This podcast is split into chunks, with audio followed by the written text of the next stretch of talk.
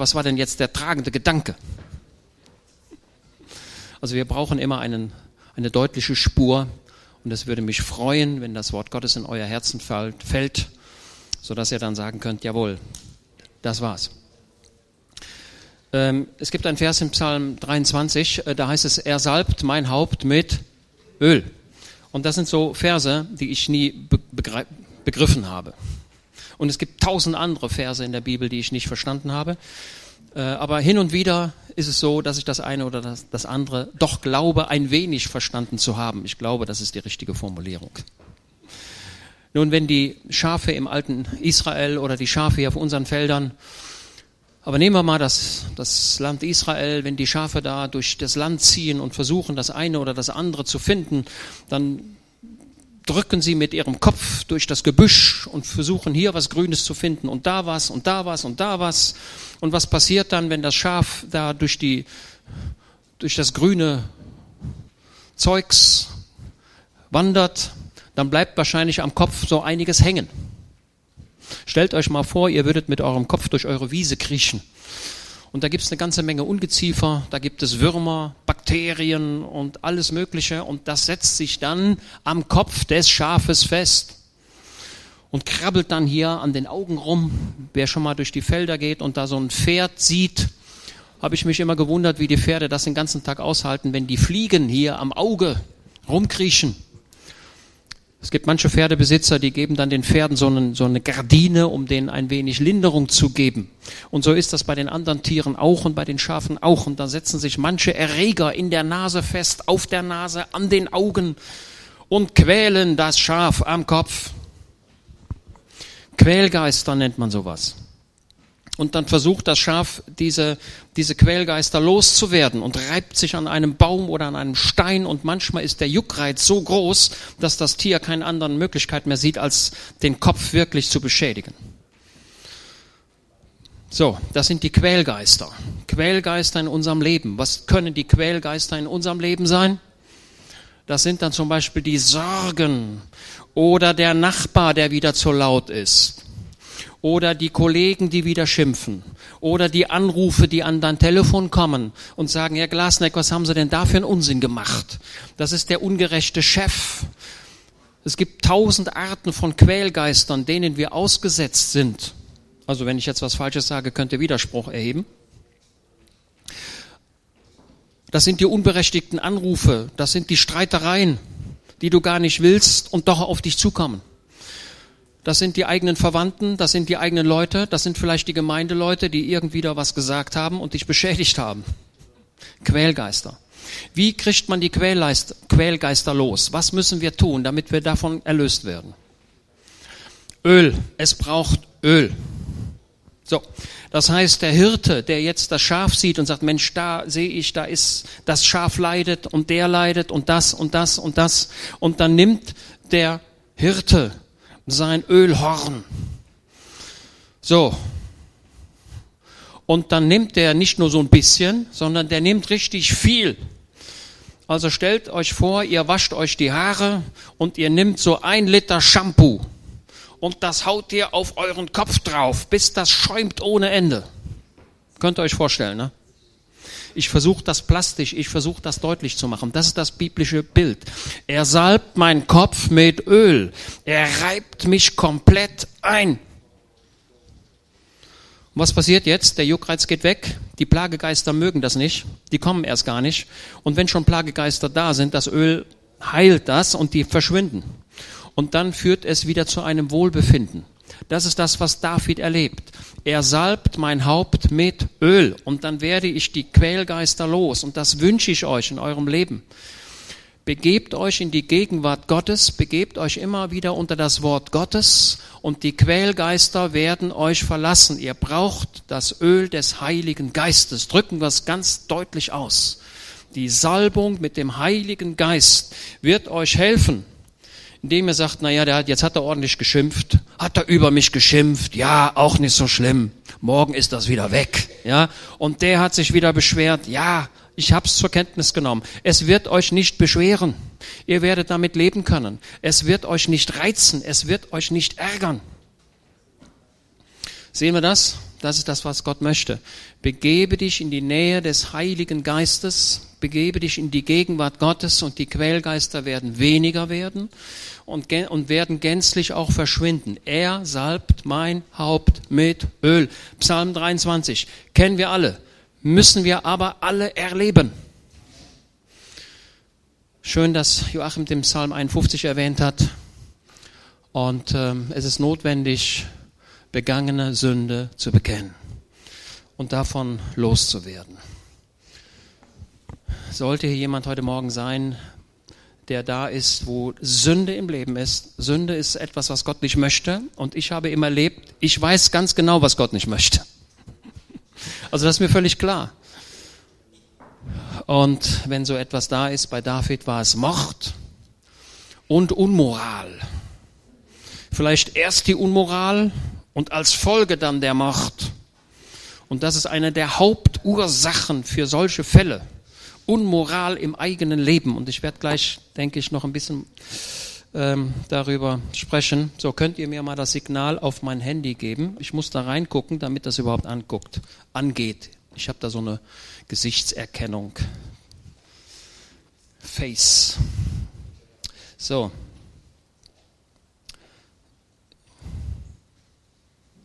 Könnt ihr mal das Signal, wenn ihr das Signal bekommt, wäre schön, wenn ihr das Bild auf den Bildschirm bringt. So, ähm, wir starten mit Offenbarung Kapitel 2. Offenbarung Kapitel 2 und dort ähm, ab Vers 12. Offenbarung 2, Vers 12.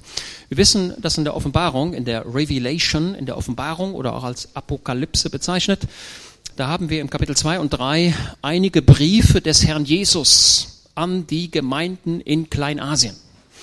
Diese Gemeinden werden dort der Reihe nach abgearbeitet. Es startet mit Ephesus, Smyrna, und dann geht's in den Norden, Pergamon, und dann geht's Richtung Osten und wieder in den Süden. All diese Städte werden der Reihe nach abgearbeitet. Die dortigen Gemeinden bekommen alle einen individuellen Brief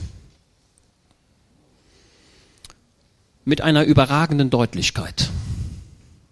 Wobei die Deutlichkeit für uns heute ein wenig verborgen ist, weil die Bilder, die dort genutzt werden, warte mal,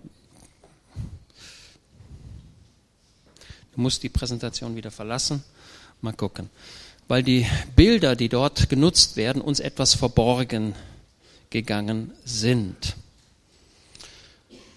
So, und jetzt geht es um den Brief an die Gemeinde zu Pergamon. Und der startet wie folgt.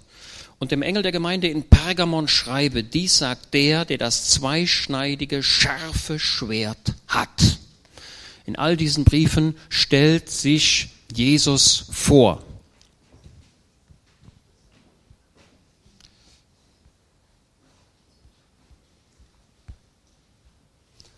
Nein, das haben wir nicht. Wartet, wartet. Okay, Also an die Gemeinde zu Pergamon. Heute an die Gemeinde zu Aachen. Jetzt wirst du sagen, ja wunderbar, ich bin ja nur ein Teil der Gemeinde, bin ich nicht unmittelbar betroffen. Nein, nein, nein, Irrtum. Das Wort Gottes betrifft immer dich individuell, in deiner Situation. Sage nie, das gilt für meinen Nachbarn oder das gilt für die in München oder das gilt für die, es gilt immer für mich. Und ich habe es immer wieder erlebt, dass wenn ich den Auftrag habe, hier zu reden, dann höre ich mich quasi selbst. Ich sitze hier, aber, also ich stehe hier, aber ich sitze zugleich und höre das, was ich sage, selbst und sage, das gilt für mich. Es gilt für mich 100 Prozent auch. Und der, der das Wort verkündigt, unterliegt einer hohen Verantwortung. Paulus sagt, habt Acht auf euch selbst und auf die Herde, in die euch Gott als Aufseher gesetzt hat, denn diese Herde ist erkauft durch das teure Blut des Heilandes. Erstens, ich muss auf mich selbst Acht haben und zweitens habe ich, habe ich eine Mitverantwortung für euch alle. Ich bin aber nicht euer Polizist, okay? Aber ich bin mit Teil dieser Gemeinde und muss sehen, hütet die Herde Gottes, in die euch Gott als Aufseher gesetzt hat. So, ich habe mir gerade auf dem Stuhl habe ich mir überlegt, wenn ich jetzt hier eine teure Rolex hätte, also ich habe hier nur eine ganz normale Uhr, ja, ganz normale Uhr, die ich hier in Aachen gekauft habe. So, wenn es aber jetzt eine Rolex wäre, mit Diamanten besetzt, für 100.000 Euro, also eine ganz wertvolle Uhr, und ich würde zum Josef sagen, hör mal, ich muss was arbeiten, ich mache jetzt mal meine Uhr ab, verwahr mal meine Uhr. Und er würde wissen, dass diese Uhr 100.000 Euro wert hat.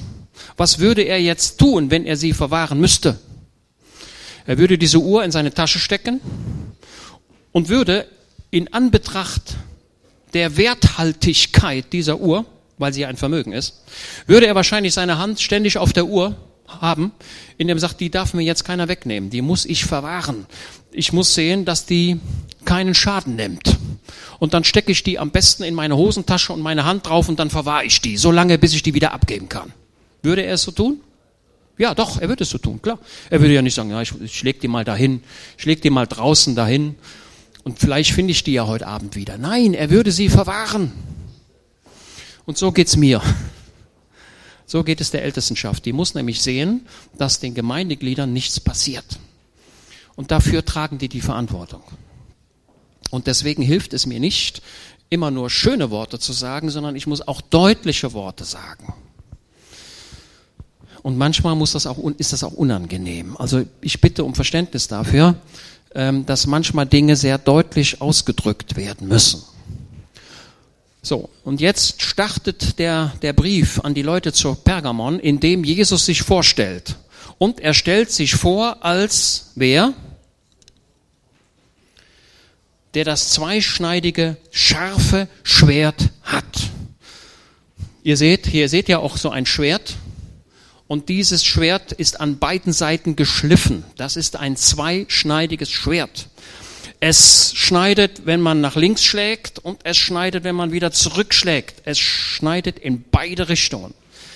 Das zweischneidige Schwert war früher das Symbol des Königs. Es war das Symbol des Generals. Es war das Symbol des Heerführers. Die römischen Legionäre hatten eher das kurze Schwert, das sie trugen, weil die Römer sagten, der, der Soldat muss an den Mann ran. Deswegen hatten die römischen Soldaten eher ein kurzes Schwert. Aber der Heeroberste hatte ein großes Schwert, ein zweischneidiges Schwert. Und das ist das, was Jesus sagt. Ich bin der, der das zweischneidige Schwert hat, das aus seinem Munde hervorkommt. Es ist das Wort Gottes. Okay? Das Wort Gottes.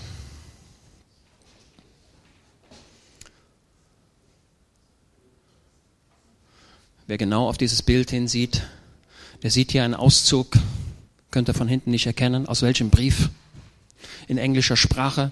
Ich bitte nochmal um Verständnis für die unter uns, die sagen, warum singt ihr so viel in Englisch? Ihr müsst wissen, die Kinder haben heute schon im Kindergarten Englisch. Das fängt im Kindergarten an. Unsere Gesellschaft ist international geworden. Kinder Jugendliche, Studenten haben keine Chance auf dem Arbeitsmarkt, wenn sie nicht Englisch können. Das gehört heute mit dazu. Ja, also bitte habt Verständnis dafür, wenn die englische Sprache, wenn wir sie beherrschen müssen. Es zieht in den Gottesdienst ein. Wir sind international geworden. Die Gemeinde Jesu steht veränderten Dingen gegenüber. Wir haben heute Dinge, die wir früher nicht hatten. Die Gemeinde Jesu in den Jahrhunderten vorher, die hatten auch ihre Probleme, ihre Anfechtungen. Keine Frage. Und die haben wir heute auch, nur eine andere Art. Und die müssen wir erkennen. Na, aus welchem Brief ist das? Hebräer 4, Vers 12. Könnt ihr da so ein bisschen erkennen?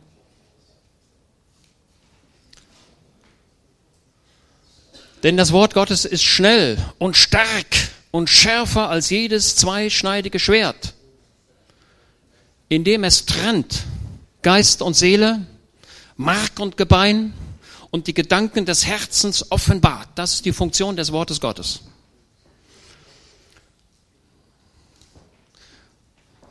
So. Das Wort Gottes ist nicht tot. Das Wort Gottes ist lebendig. Es ist kreativ. Es wirkt in dir eine Reaktion. Und ich habe nie verstanden, wie das Wort Gottes Mark von Gebein trennt. Ich habe mal da den Luther übersetzt, äh, Luther da angegeben. Mark von Gebein. Liebe Leute, was heißt das eigentlich, Mark von Gebein? Das Fleisch vom Knochen abschneiden? Was heißt das, Trennung von Geist und Seele? Was ist denn die Seele in mir und was ist der Geist in mir? Was ist denn das Mark und was ist das andere in mir?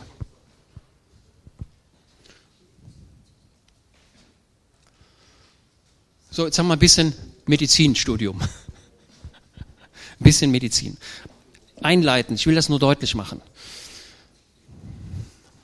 Anna, du hörst zu, kannst du mich nachher korrigieren? Das kommt im Medizinstudium vor, denke ich mal, der Aufbau des Knochens. Da seht ihr links einen Knochen und rechts einen Knochen. Und der Knochen ist ein fantastisches Organ, denn wo wird das Blut produziert? Die, ne, ist doch richtig, ne? in den Knochenzellen. Wir brauchen gesunde Knochen.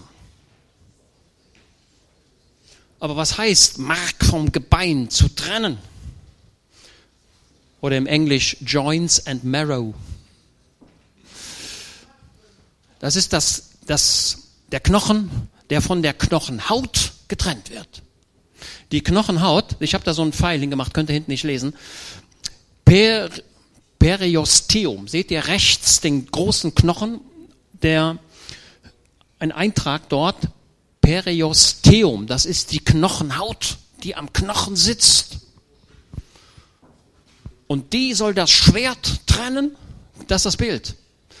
So wie die Knochenhaut am Knochen sitzt, so sitzt deine Seele an deinem Geist und dein Geist ist mit deiner Seele verbunden. Das sind zwei und doch eins. Und so ist das Mark von der Knochenhaut umhüllt. Und das Wort Gottes sagt, dass das Wort Gottes würde die Knochenhaut vom Rest abschneiden. Es ist scharf. Merkt ihr das?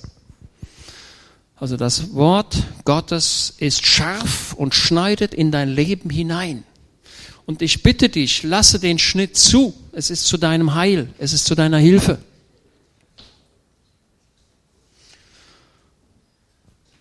Jesus Christus selbst ist das Wort. Und zu Moria sagt er, und selbst dein Herz wird durchdrungen. Ne? Wer, wer, wer kennt die Formulierung?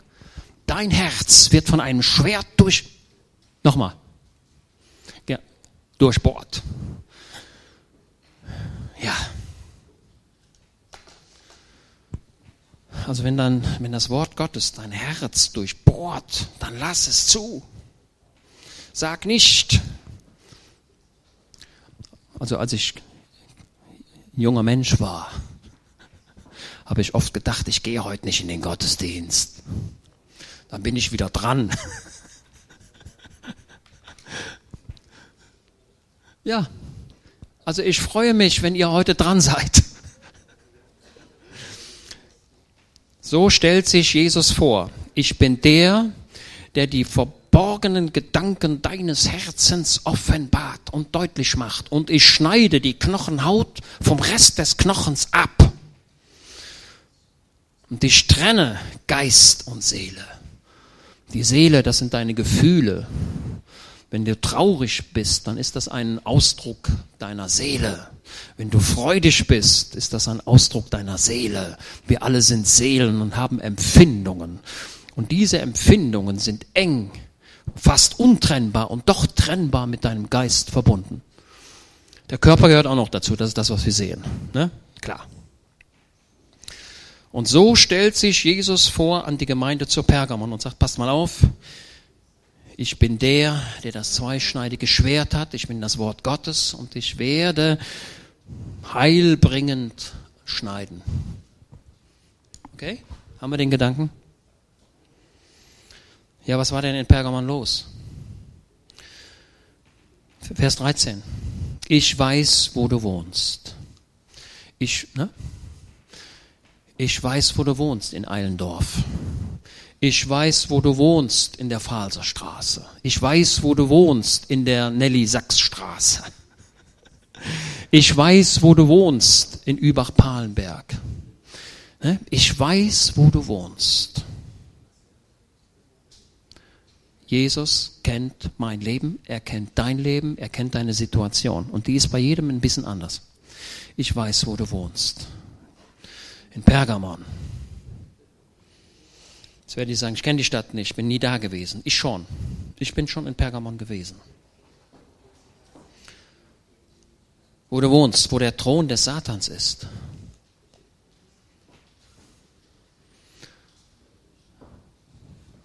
So.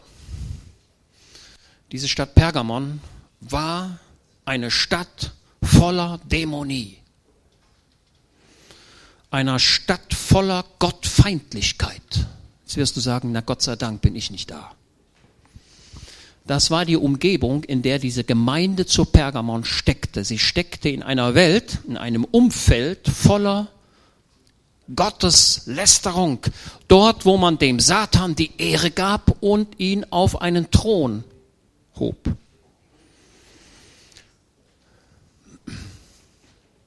So. Jetzt müsst ihr Folgendes wissen. Ein bisschen Geschichte heute auch noch.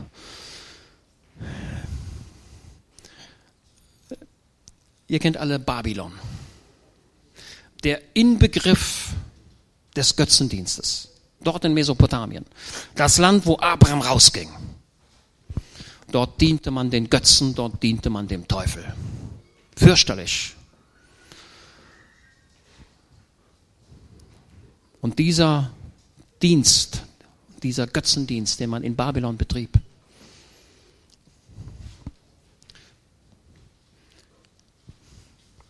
könnt ihr schwer sehen. Wer war schon mal in Berlin im Pergamon Museum? Einige waren schon mal in Berlin. Ah, Pergamon Museum. Eigentlich würde ich sagen, geht dort nicht hin. Das ist so fürchterlich. Könnt ihr kaum sehen. Das ist ein Bild dort in Babylonien, in Babel. Da gab es eine lange Prachtstraße und da gab es ein großes Tor. Das war irgendeinem Götzen gewidmet und da waren solche Ungeheuer an den Wänden.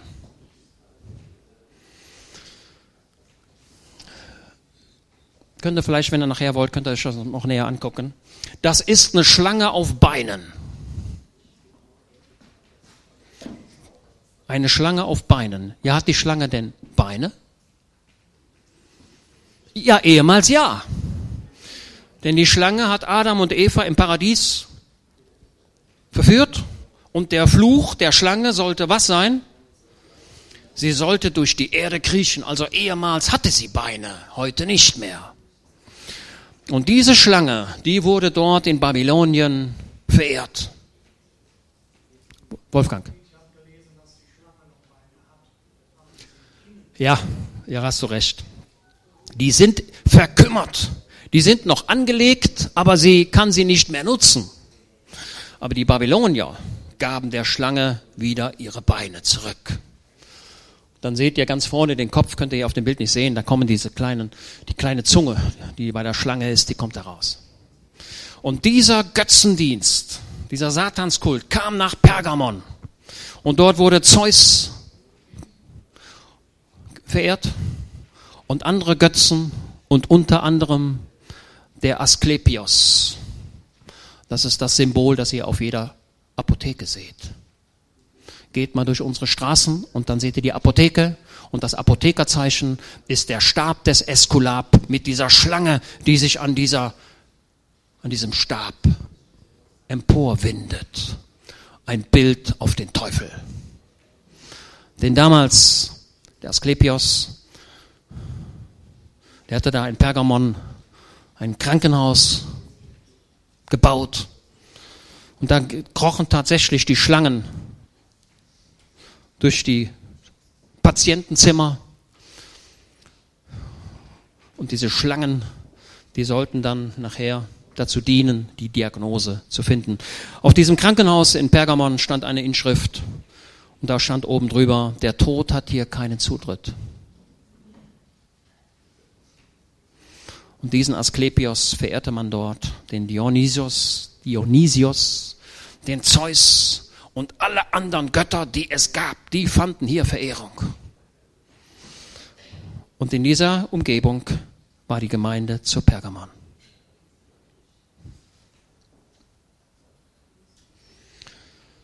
Schwierige Situation.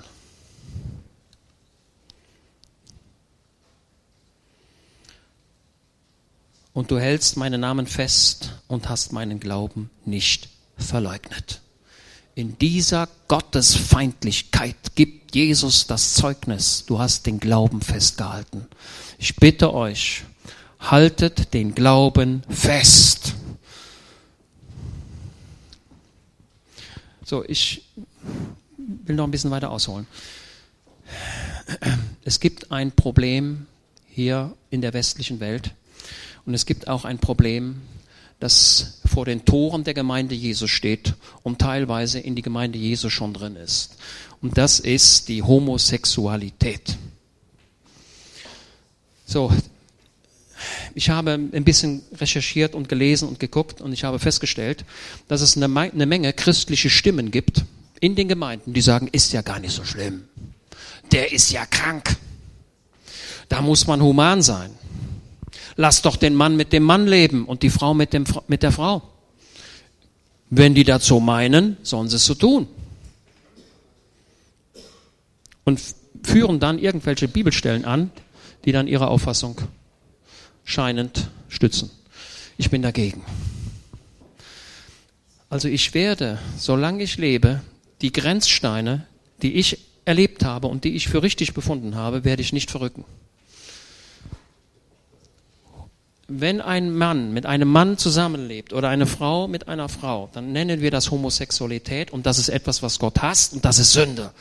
Und wenn das jemand tut, dann muss er sich davon trennen, seine Sünde bekennen und die Gnade Jesu erleben. Ich werde an dieser Stelle keinen Millimeter, wie sagt man, nachgeben. Ich kann es nicht. Und das ist gleich auch die Gefahr hier bei Pergamon, das wird gleich deutlich. Denn dieser Götzendienst, der dort in Pergamon war, in dieser politischen, mächtigen Stadt in Kleinasien, wo der ganze Götzenkult Babyloniens hinkam und sogar hindurchgedrungen ist bis in unsere Straßen hinein. Ich war Montag vor acht Tagen, glaube ich, Montag vor acht Tagen, äh, ein paar Tage her, war ich in Stuttgart. Und dann bin ich dort durch die Fußgängerzone gegangen. Da gibt es den Schlossgarten und da gibt es so eine, Ein so eine Einkaufspassage und ich ging durch die Einkaufspassage und dann sah ich linker Hand eine Kirche und da stand an dieser Kirche Zeit für Ruhe. Oder haben Sie fünf Minuten Ruhe für sich selbst, irgendwie sowas. Und dann habe ich gedacht, ach, gehe ich mal dahin. Dann bin ich in diese Kirche hineingegangen und dann sah ich eine ganze Menge Leute, die da irgendwo saßen, still auf ihrem Sitz, andächtig. Okay denke ich, das ist interessant. Es sind doch eine Menge Leute, die Ruhe brauchen. Ne? Und ich denke, Mensch, was ist denn das hier für eine Kirche? Von wem ist die denn? Weiß ich gar nicht. Und dann gucke ich und sehe vorne links eine große Maria-Figur ne? mit dem Kind Jesu auf dem Arm. Und da wusste ich genug. Das ist Götzendienst. Maria wird dich nicht retten. Also ich drücke das so klipp und klar aus. Jesus ist der Heiland und nicht Maria. Und was wird hier in unserem deutschen Land tagtäglich verkündet in den Kirchen? Und das würde ich auch sagen, wenn der Bischof zu Rom heute hier wäre, dann würde ich klipp und klar sagen, die Marienverehrung ist der schlimmste Götzendienst und hat ihr seinen Ursprung in Babylonien. Der Himmelskönigin wird hier geehrt, wird hier verehrt. Dieser babylonische Pergamon-Götzendienst ist hier in Europa schon lange angekommen. Und dann habe ich mir gedacht, liebe Leute, liebe Leute, Mensch, ist denn keiner da, der die Figur wegträgt? Wenn ich das machen würde, käme ich ins Gefängnis. Mann, oh Mann, ich kann das nicht machen. Und wie erschüttert bin ich, wenn die Leute mit ihrem Lämmchen kommen und dort dieser Himmelskönigin Ehre geben.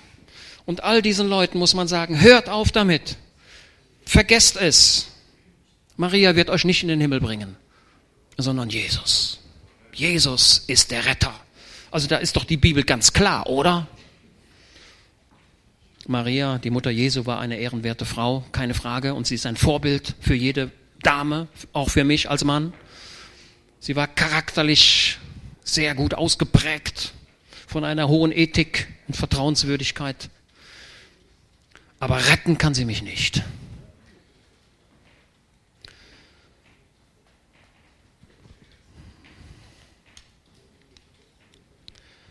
Auch in den Tagen des Antipas, meines treuen Zeugen, der bei euch, wo der Satan wohnt, ermordet worden ist. Antipas, was heißt das auf Deutsch? Was heißt Anti? Ne? Gegen. Gegen. Und was heißt Pas? P-A-S? Alle. Einer, der gegen alle ist. Antipas. Einer, der gegen alle ist. Also wenn ihr sagt, ich bin einer, der gegen Homosexualität ist, dann sagt, ja, habt ihr recht, da bin ich dagegen. Da bin ich dagegen. Wenn ihr mich fragt, bin ich für Mord, dann würde ich sagen, nee, da bin ich auch dagegen. Bin ich für Diebstahl? Nein, bin ich auch dagegen. Wenn ihr mich fragt, bist du für Faulheit? Dann sage ich, nee, bin ich auch dagegen. Also ich habe da schon eine klare Position.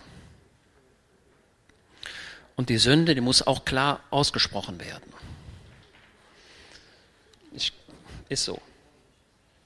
Und dieser Antipas, das war einer, der diesem Götzendienst widerstanden hat. Der hat gesagt, und der Zeus wird dich nicht retten. Und der Asklepios mit seiner Heilkunst wird euch nicht retten.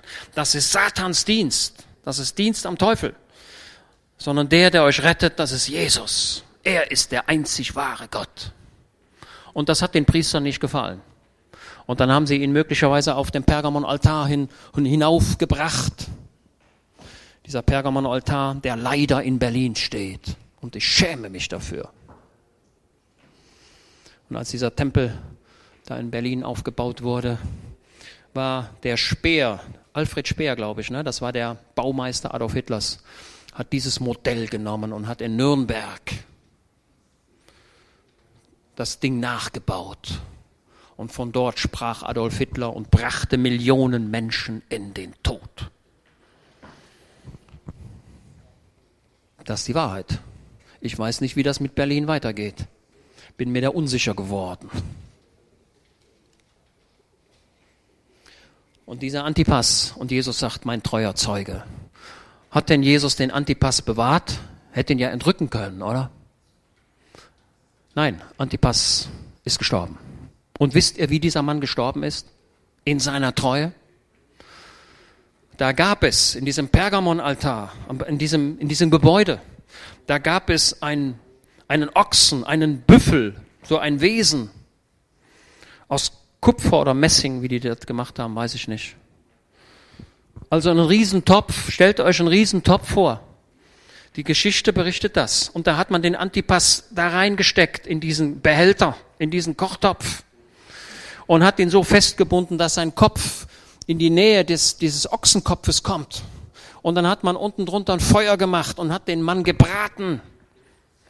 Und wenn der dann dem Tode nahe war, hat er geschrien vor Schmerzen. Und das war so, als wenn dieser Büffel Leben bekommen würde. So hat der Antipas sein Leben verloren. Und Jesus sagt, mein treuer Zeuge. Ich glaube, dass der Antipas im Himmel ganz nah bei Jesus sitzt.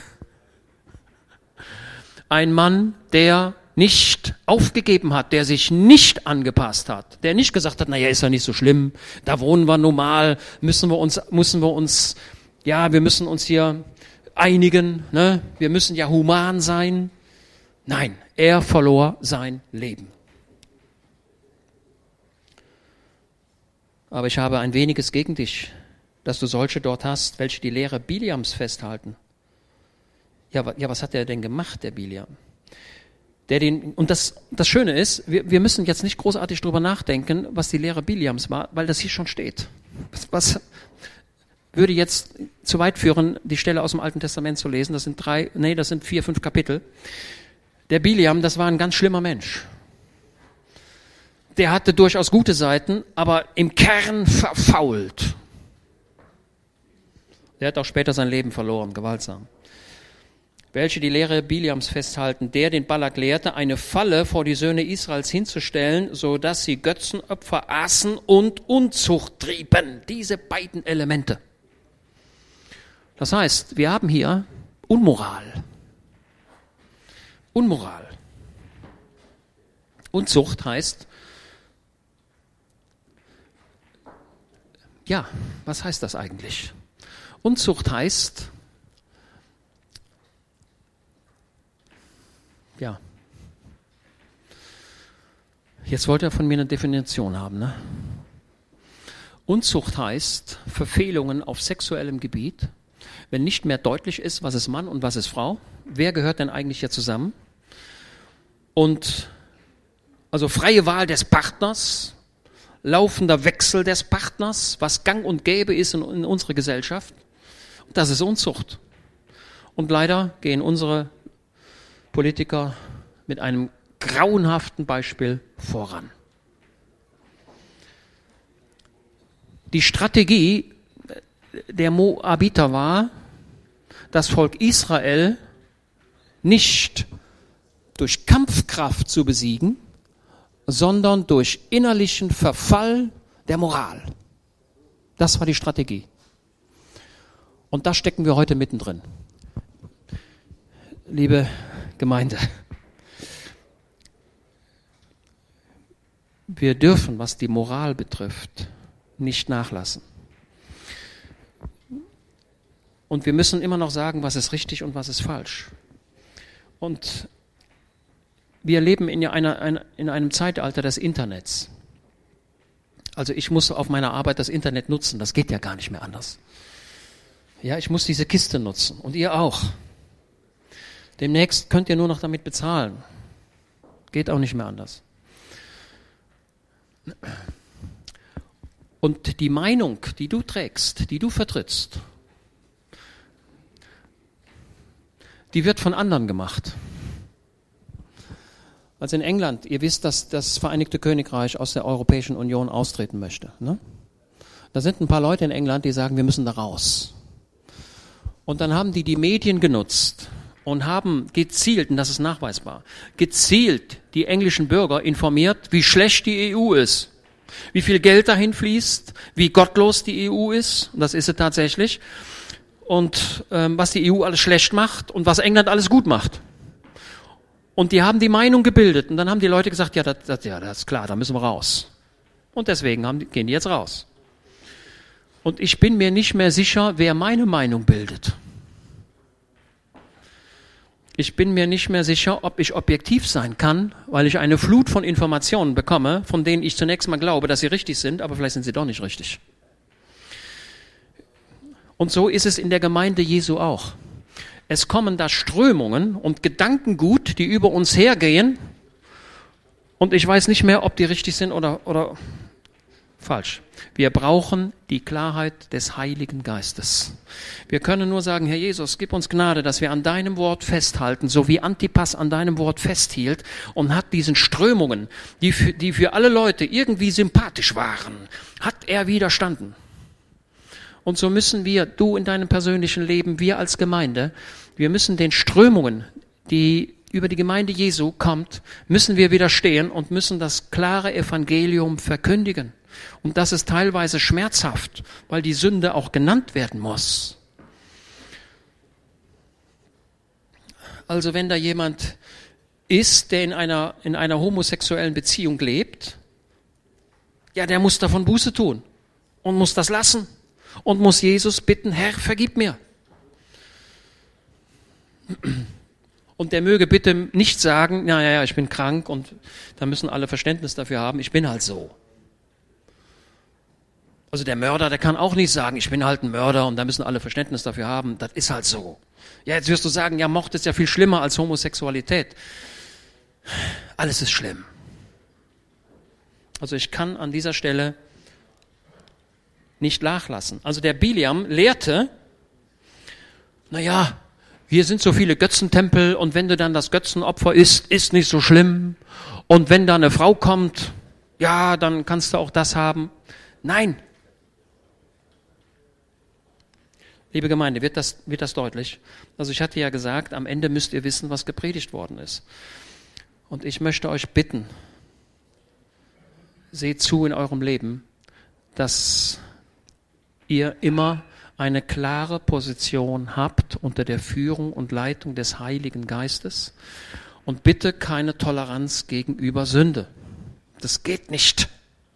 Und wenn tausend das, und wenn tausend andere, und wenn die evangelische Kirche Männer traut, dann sage ich, dann sollen sie es tun, aber hier gibt es das nicht. Nie.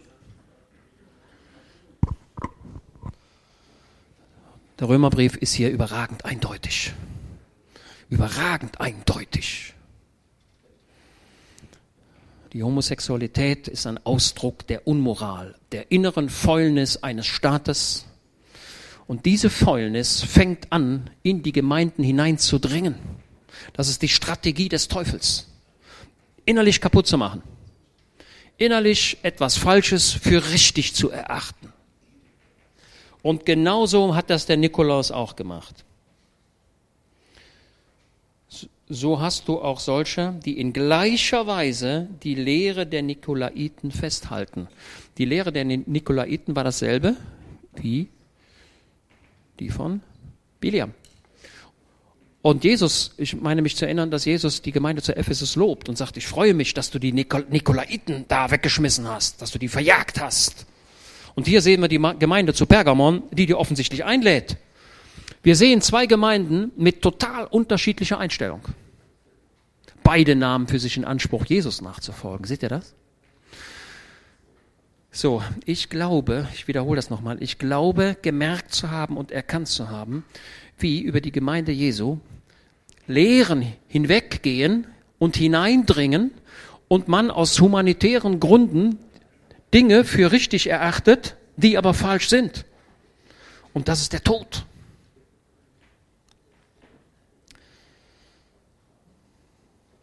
Tun und Buße, sagt Jesus. Tun und Buße. Tu nun Buße. Das ist schön, dass wir diesen Vers haben. Das war die, das war die gute Botschaft für David. Der Nathan, der hat dem aber wohl klar gesagt, oder? Du bist der Mann. Was, ich? Ja, du. Du bist der Mörder. Du bist der Unmoralische. Eieiei. Der arme David, was hat er erlebt? Aber auch gut, dass er es erlebt hat, oder? Wäre doch schlimm, wenn er so gestorben wäre. Tun und Buße. Wenn aber nicht, so komme ich dir bald und werde Krieg mit ihnen führen und mit dem Schwert meines Mundes.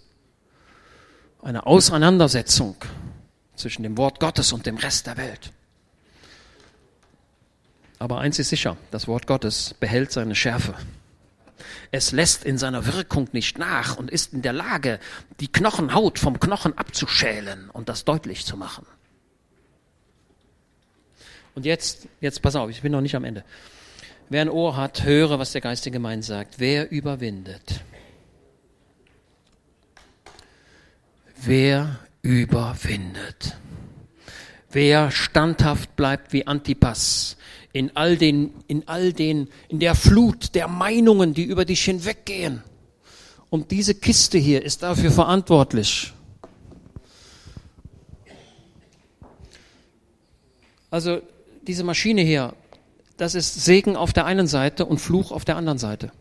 So, und ich ähm, gucke dann schon mal bei Facebook nach.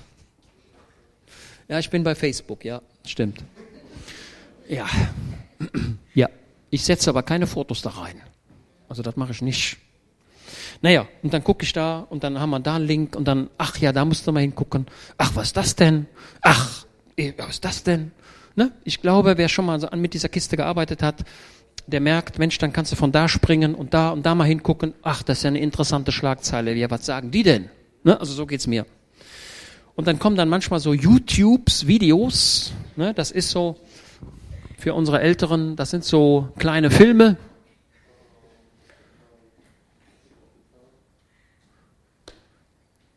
Ja, da weißt du ja nicht, was sich erwartet, also klickst du drauf und dann fängt er an. Du guckst rein. Oh, oh, eine Kampfsituation. Da kämpfen ein paar. Da liegt hinter einer hinterm Busch mit einem MG und da hinten kommen die Feinde. Ne? Und dann guckst du und sagst, oha, wie geht's jetzt weiter? Ne? Ihr kennt das vielleicht? Kennt der eine oder der andere das, was ich jetzt deutlich mache? Und du bist gespannt, wie geht's denn jetzt weiter? Und dann kommt der erste Schuss daneben. Der duckt sich, läuft weg, schießt zurück. Es kommt zum Feuergefecht, ne? Ja, aber liebe Leute, mit einer überragenden Grausamkeit. Da wird dem einen den Kopf abgeschossen, der fliegt da rum. Der andere macht auf einmal den Arm ab und das spritzt. Fürchterlich, oder? Diese Filme machen unsere Jugend kaputt und machen sie unempfindsam. Ich weiß aber auch nicht, was ich tun kann. Disziplin, ne? Was sagt Brigitte? Nickt mir zu. Disziplin. Okay. Ja, aber wenn du es gesehen hast, ist es vorbei. Es ist in dein Auge hineingefallen. Du weißt ja nicht, was in dem Film kommt. Also zunächst mal nicht, hast eine gewisse Ahnung. Okay? Die Filme, die heute gezeigt werden, sind von überragender Grausamkeit und Unmenschlichkeit. Das ist das, das ist die, die, das ist die Gefahr, die, in der wir stecken. Das sind alles Sachen, ich sag mal, die Gemeinde Jesu vor 50 Jahren hatte andere Probleme und die Gemeinde vor 500 Jahren andere und vor 2000 Jahren, die hatten die Probleme mit der Gesetzlichkeit. Ne? Muss ich Jude sein, um in den Himmel zu kommen? Probleme gab es immer. Und wir haben unsere Probleme. Und wir, liebe Gemeinde, wir müssen sehen, dass wir beten, dass wir heilig bleiben, dass wir eine klare Position behalten, uns nicht aufweichen lassen. Die Lehre Biliams, die da war, präsent, die quasi verkündigte, wir müssen alle tolerant sein, ist nicht so schlimm.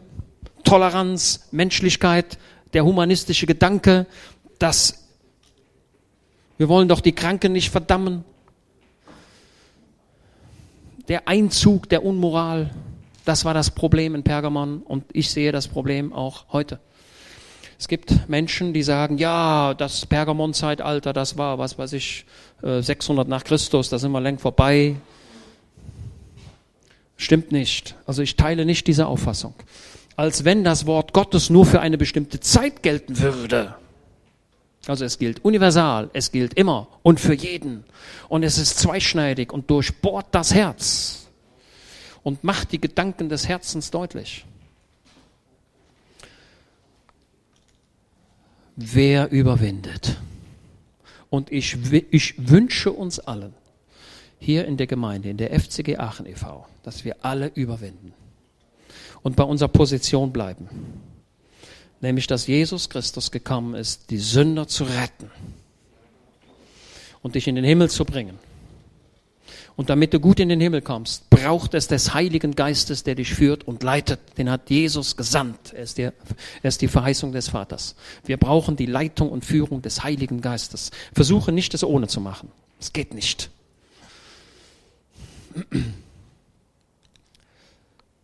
Wer überwindet, dem werde ich von dem verborgenen Manna geben. Boah. Unglaublich, oder?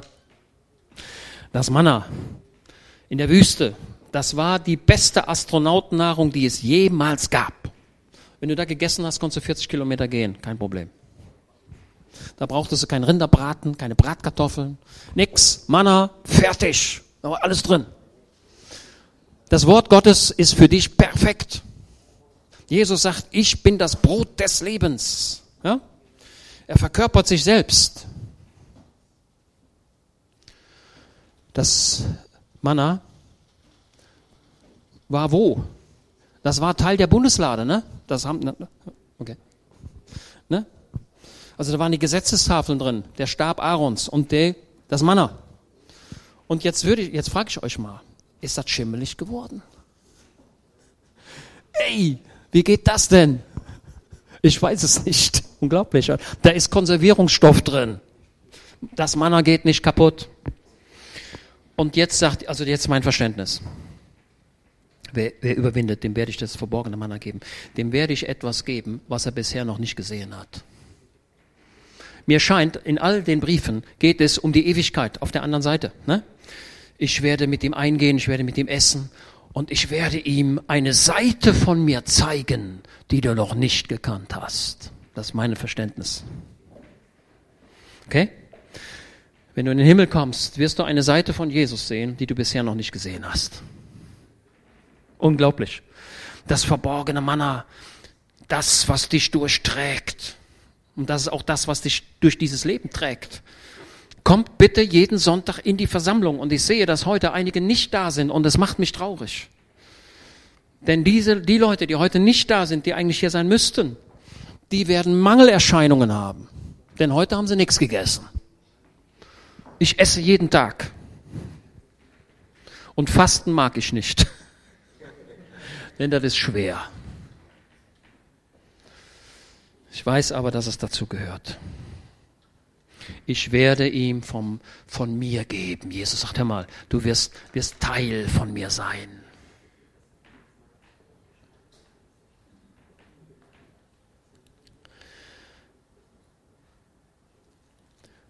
Mit anderen Worten, Jesus sagt immer, ihr braucht das Götzenopferfleisch nicht. Ich gebe euch etwas von mir, das ist viel besser als das. Ja? Denkt nicht, ich muss, ich muss auf dieser Erde in meinem Leben, muss ich das noch haben. Und das muss ich noch erleben. Und da muss ich noch hinfahren. Und das muss ich noch machen. Dann bist du gejagt von deinen Wünschen und wirst sie doch nie erreichen. Jesus sagt, lass das mal. Dir geht nichts verloren ich bin etwas viel Wertvolleres für dich, auch wenn du viele Dinge noch gar nicht gesehen hast. Und dann geht es weiter.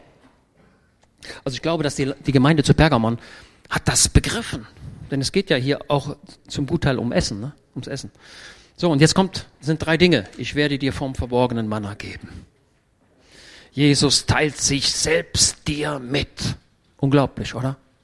Bah. Und jetzt kommt das zweite. Ich werde ihm einen weißen Stein geben. Ne? Lest das mal mit mir. Und ich werde ihm einen weißen Stein geben. So, ähm, alle Leute, die schon mal ein Badezimmer gemacht haben oder ein Haus ausgestattet haben, was nehmen die Könige um ihr Haus, den, den Fußbodenbelag? Ne? Was machen die? Die nehmen Marmor, ne? In Pergamon gab es den Pergamon-Marmor. Ich liebe Marmor. Das ist ein toller Baustoff. Mensch, da ist eine Platte wie, da, da, da, jede Platte ist anders, ne? Und doch identisch. Da geht die Maserung so und so und so und so. Und diese Leute hier, die wussten, was der weiße Pergamon-Marmor ist. Denn diese ganze Stadt ist auf einem Felshügel aufgebaut. Und da gibt es den Marmor, diesen schönen Marmor. So, jetzt ist es so. Jetzt war es so, wenn einer vor Gericht stand, dann konnte, und, und die Geschworenen, nehmen wir mal den, das amerikanische Justizwesen, und die Geschworenen haben gesagt, schuldig. Ne? Die Geschworenen, was machen die in Amerika? Die sagen ja nur schuldig oder nicht schuldig, ne? dann sind die schon fertig. Und wer findet das Urteil? Ja, der Richter, ne? der muss jetzt sagen, ja, tut mir leid, 30 Jahre Freiheitsentzug oder wie auch immer. So. Und die, die freigesprochen wurden, die bekamen was? Einen weißen Stein. Und die, die schuldig gesprochen waren, die bekamen einen schwarzen Stein. Okay?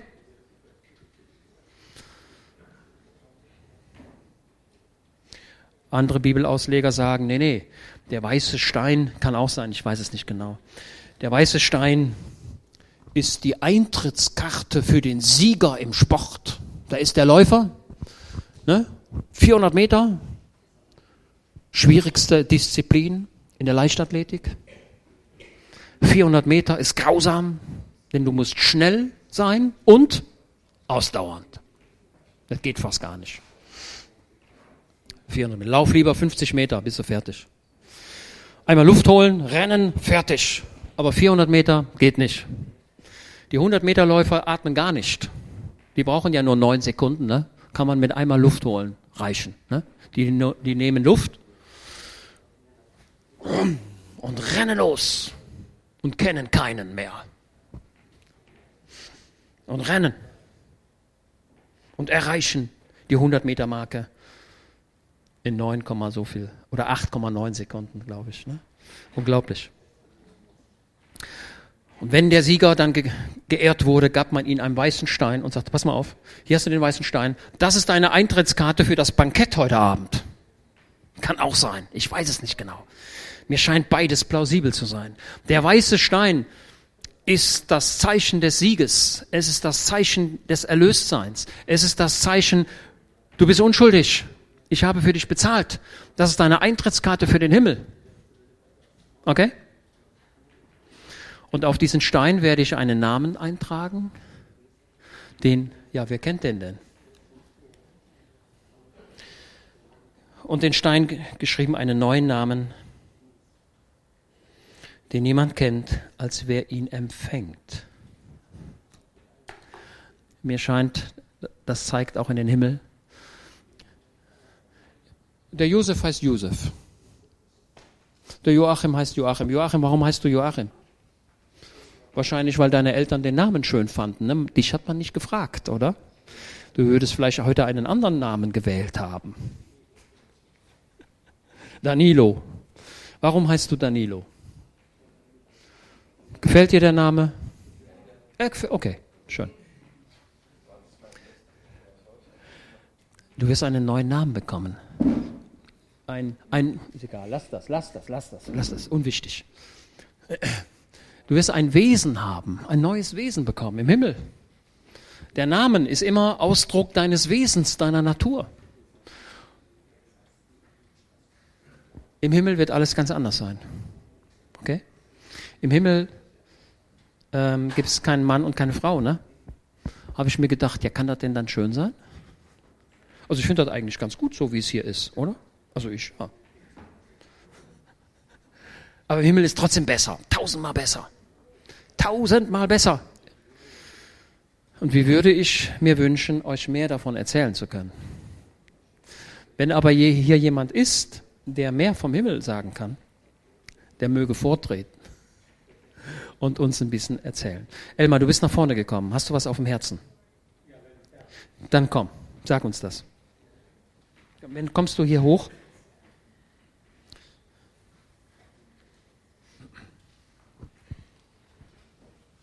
Ich hoffe, das Mikrofon klarkommen. Oh ja, prima. Ja, ich hatte, war heute Morgen kurz im Gebet und da hatte ich äh, etwas vor Augen, ein Gesicht, ein Bild.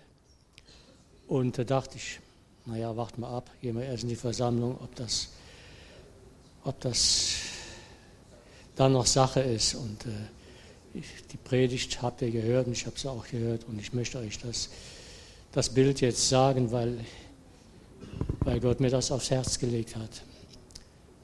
Und zwar sehe ich ähm, vor meinen Augen ein, eine riesige Wolke eine schwarze, finstere, dunkle, wie eine Gewitterwolke, riesig.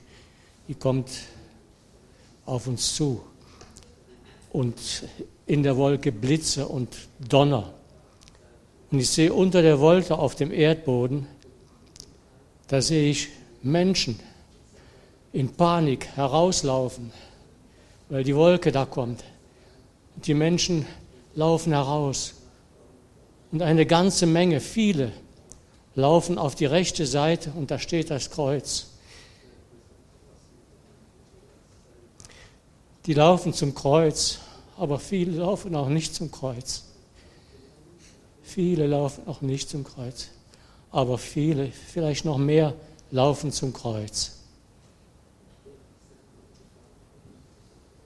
Das ist das, was ich sagen möchte. Ich denke, das, ist, äh, das reicht dass ihr versteht, was das ist. Amen. Grausamen Meinungen, das ist die Unmoral. Das ist das Bedrohliche, was da ist. Und eins ist deutlich, das Kreuz von Golgatha, da müssen wir hin. Gibt nichts anderes.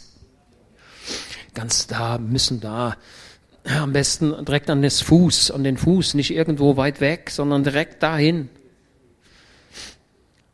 Also die Schafe haben den höchsten Grad an Sicherheit, wenn sie möglichst nah beim Hirten sind. Der Hirte, der hat den Stab. Ne? Und damit vertreibt er die Wölfe und die, das Zeugs. Das ist so eine, so eine Armlänge mit, einem, mit einer Stocklänge dazu. Und da kommen wir ganz nah und sagen, Herr Jesus, ich weiß nicht, was auf mich zukommt. Eins ist mir auch deutlich. Also diese Erde bleibt nicht ewig. Diese Erde wird vergehen, aufgerollt wie ein Buch. Diese Erde vergeht und der Himmel vergeht. Also das, was wir sehen, das Firmament. Es wird einen neuen Himmel geben und eine neue Erde. Daran glaube ich. Das ist das, was hier steht. Das ist das, was er gesagt hat. Aber in diesem Leben hier haben wir eine enge Beziehung, eine extrem enge Beziehung zu Jesus. Nicht zu Maria, zu Jesus. Und sagen, Jesus, in deiner Nähe bin ich gerettet. Da bin ich bewahrt. Da bleibe ich und da gehe ich auch nicht weg. Und ich weiß, dass das Unheil kommen wird und es kommt plötzlich und es kommt aus einer Seite, wo ich es nicht weiß. Ja, also es, manchmal denke ich, da wenn da wieder in, jetzt ist, sind die Engländer ja mit den Iranern dran und die Amerikaner sowieso und die Araber mit den Iranern und die Pakistanis mit den Indern und die Somalis und die Araber, weiß ich nicht und jetzt kommt dies und das und so weiter und dann denke ich mir immer, oh, wie geht das aus?